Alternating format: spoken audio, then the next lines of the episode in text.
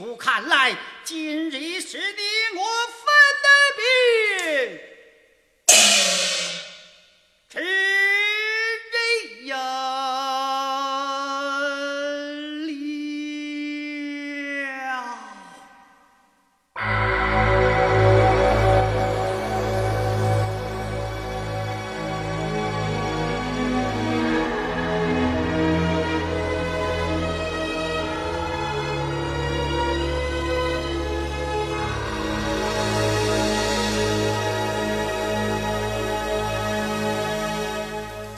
是不要再提，人生已多风雨，纵然寂寞不去，爱与恨都还在心里。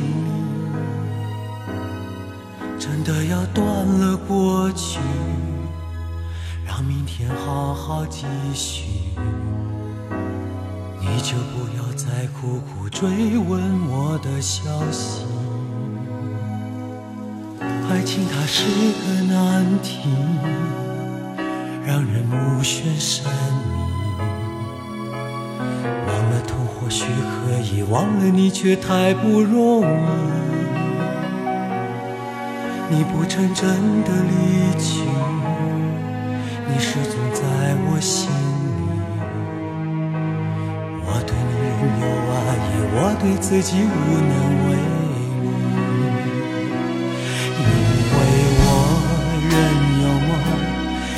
将你放在我心中，总是容易被往事打动，总是为了你心痛。别留恋岁月中我无意的柔情万种，不要问我是否再相逢，不要管我是否言不由衷，为何你？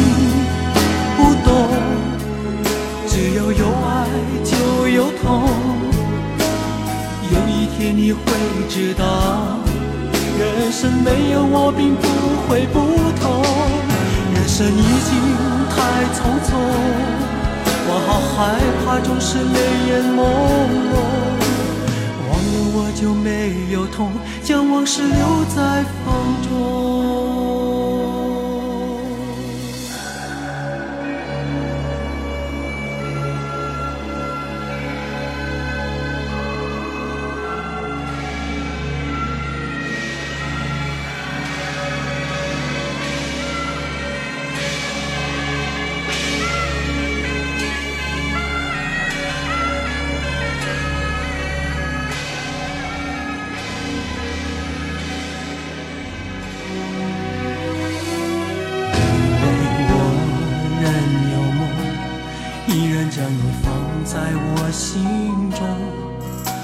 是容易被往事打动，总是为了你心痛。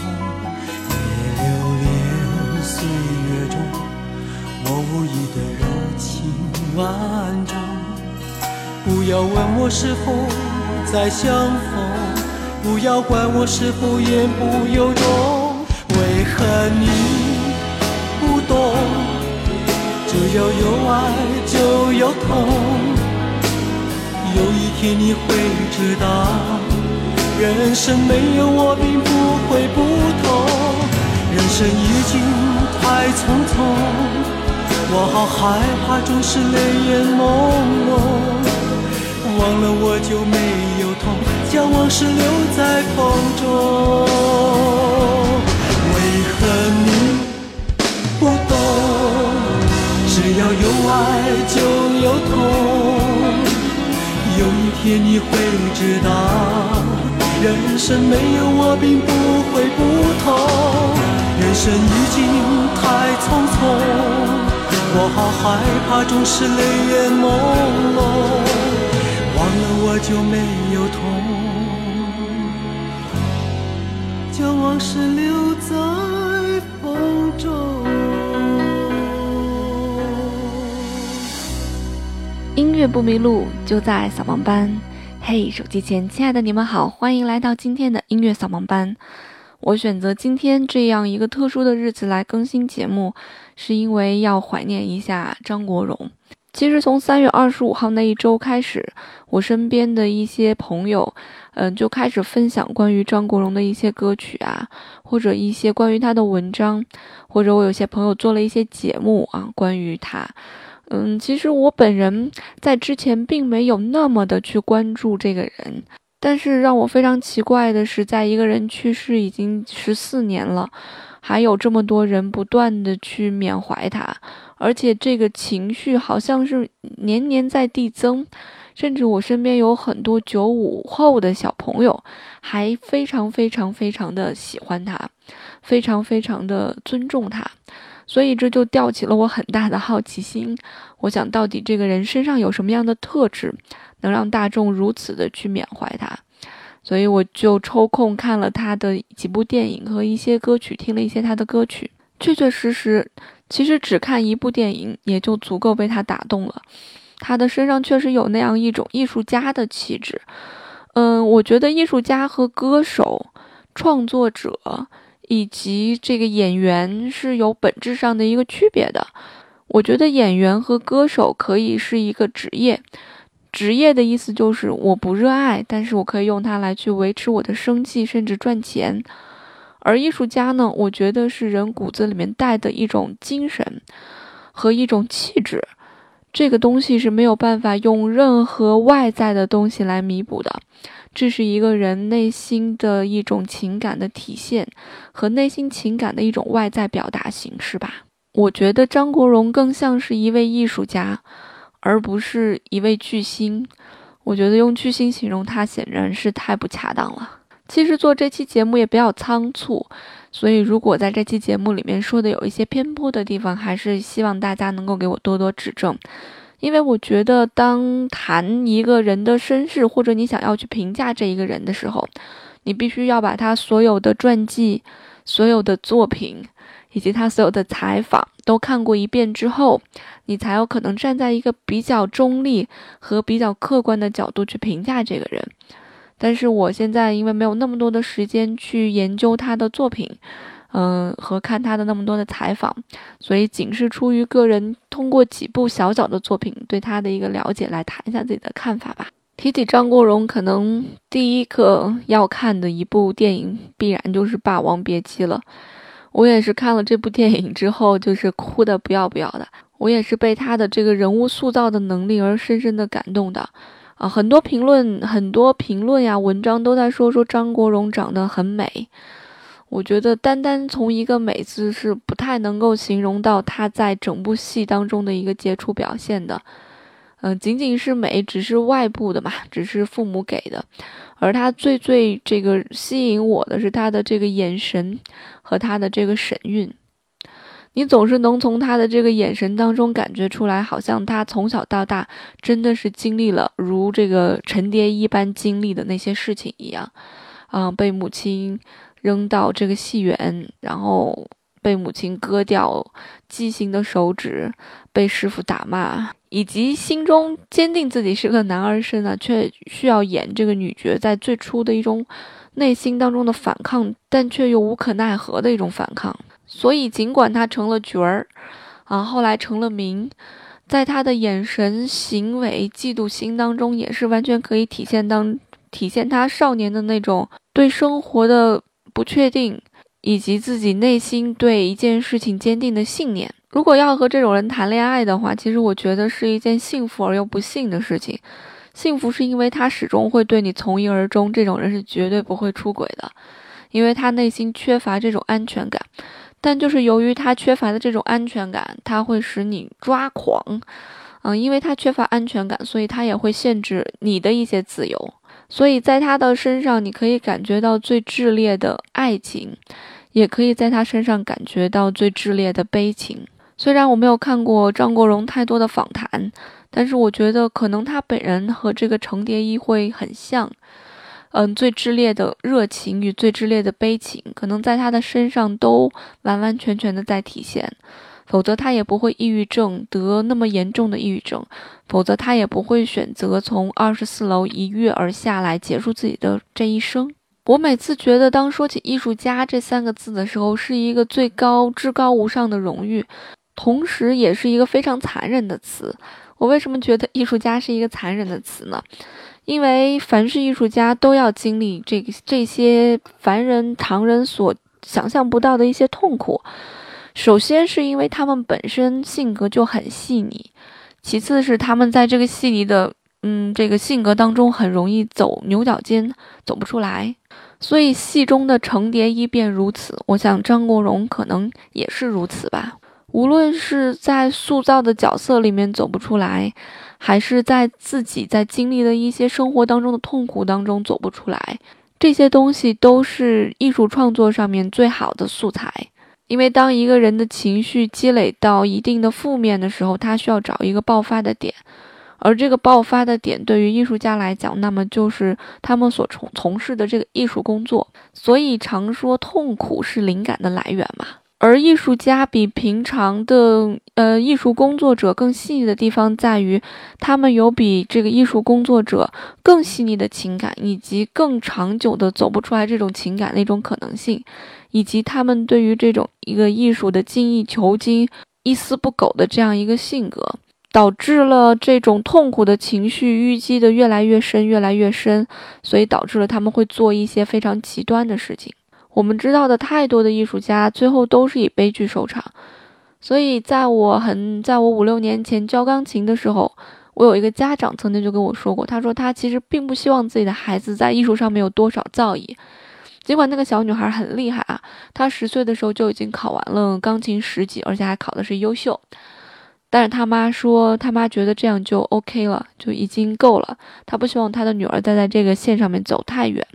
因为她觉得，如果再继续走下去的话，很有可能人生会不幸福。所以，我们大家看到的艺术家的那些光彩亮丽的那一面，我们根本看不到他们背后所要经历的是一些什么。即便我们能看到他们所经历的一些事情，我们也没有办法体会到，嗯，这样一个人的内心在经历这些事情的时候要承受多大的折磨与苦难。因为每个人在感知悲伤的能力是不一样的。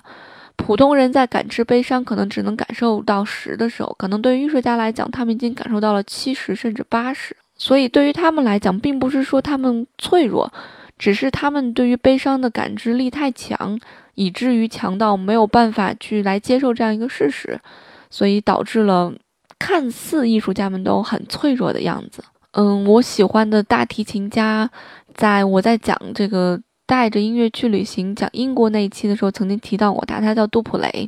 他在二十八岁的时候就暂别舞台了，因为他得了一种精神上面的一种疾病，他没有办法再拉琴了。很多人在听杜普雷拉琴的时候，都觉得他非常的神经质。也有人评价杜普雷说，照杜普雷这种拉琴的方法，他是活不长的。果不其然，二十八岁得了这个精神方面的疾病之后，四十。一岁吧，我记得是杜普雷就离世了，就去世了。所以有一部电影嘛，就是在形容杜普雷像烟花般的绚烂，呃，转瞬即逝。所以其实想要从事好一份艺术工作，让他把它做到极致，与你自己的生活质量是高的还是低的，我觉得它反倒是成反比的。越是在艺术上面造诣越高的人，尤其是让人。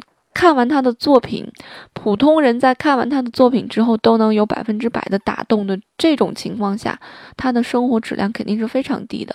我记得去年公司聚会的时候，郑钧老师说过一句话，我至今都记得非常清楚。他说：“对于创作者来讲，也许你那时候感觉到自己都快要死了，悲伤的不行，写出来了一首歌，别人听后只说啊，他有一点伤心。”这就是创作者的最大的一个悲哀，而对于艺术家呢，他们可能表达出来了百分之一千，可能普通人才感受到了百分之七八十，觉得自己被震撼到了，而这百分之一千的冲击力对于他们来讲，将会是有一个很长的一个时间来缓解自己的内心，调整自己的内心，嗯，很有可能在调整过后就走不出来了，像张国荣一样，所以我觉得。他选择这样一个离世的方法是可以理解的，虽然让我们觉得很惋惜。可能有的时候我会觉得这种离世的方法对于他来讲倒是一种好事情，因为毕竟是一种解脱。就像我身边的病重的老人，如果他们去世了，尽管会很难受，但是对于他们来讲，可能是一种解脱，不用再考虑人世当中的这些纷纷扰扰的事情，也不用再被自己那种细腻的情绪而打扰，也不用被自己那种执拗的情绪拽着走不出来，想要过正常的生活却过不了。所以，对于他们来讲，最好的结局就是轻轻松松的离开。我觉得，再多的怀念，再多的文字，也没有办法能体会到当事人的痛苦吧。嗯，当事人一跃而下，结束了自己的这一生，而他之前所经历了什么，我们根本就没有办法去体会到。所以，几个文字，几行眼泪，也只是表达一下我们的悼念。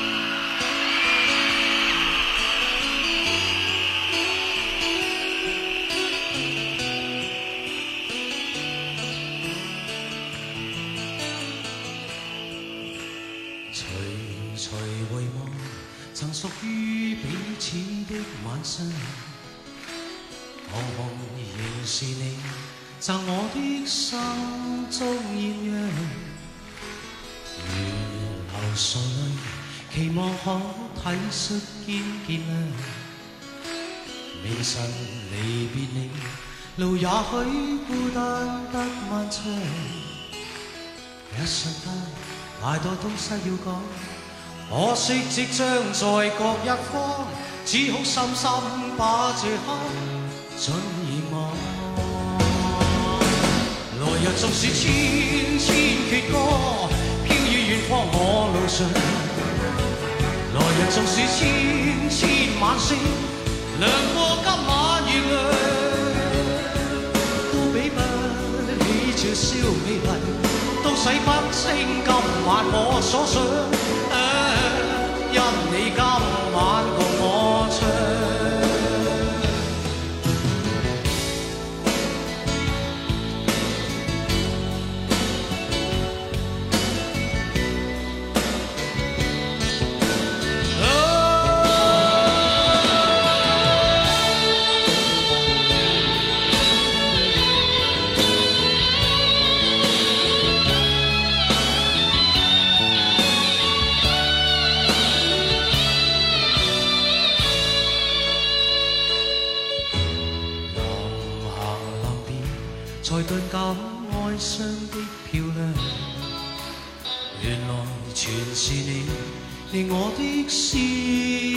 何年何月才又可今宵一样？停留凝望里，让眼睛讲彼此立场。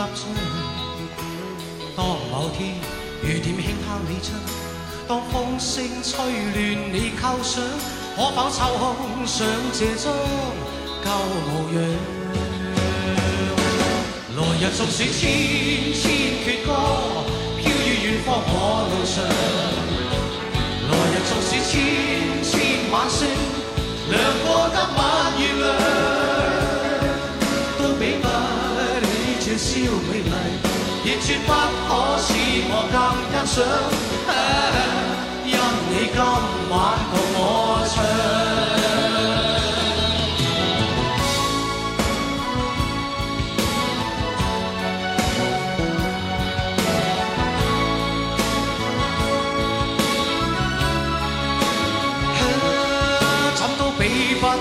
这宵美丽，亦绝不可使我更欣赏。因我今晚共你唱，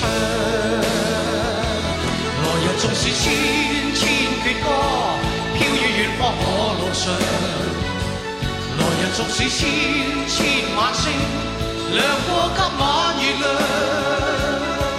都比不起这宵美丽。亦绝不可使我更欣赏，因你今晚共我唱。来日纵使千千阙歌，飘于远方我路上。来日纵使千千晚星，亮过今晚月亮，都比不起这宵美丽，都洗不清今晚我所想，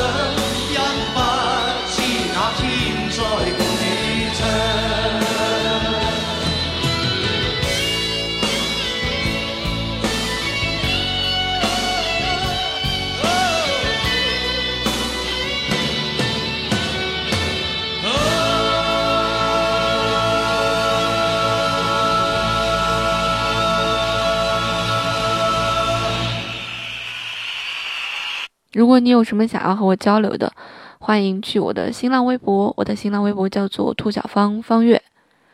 如果你有什么关于张国荣其他的故事想跟我分享，也欢迎你私信我。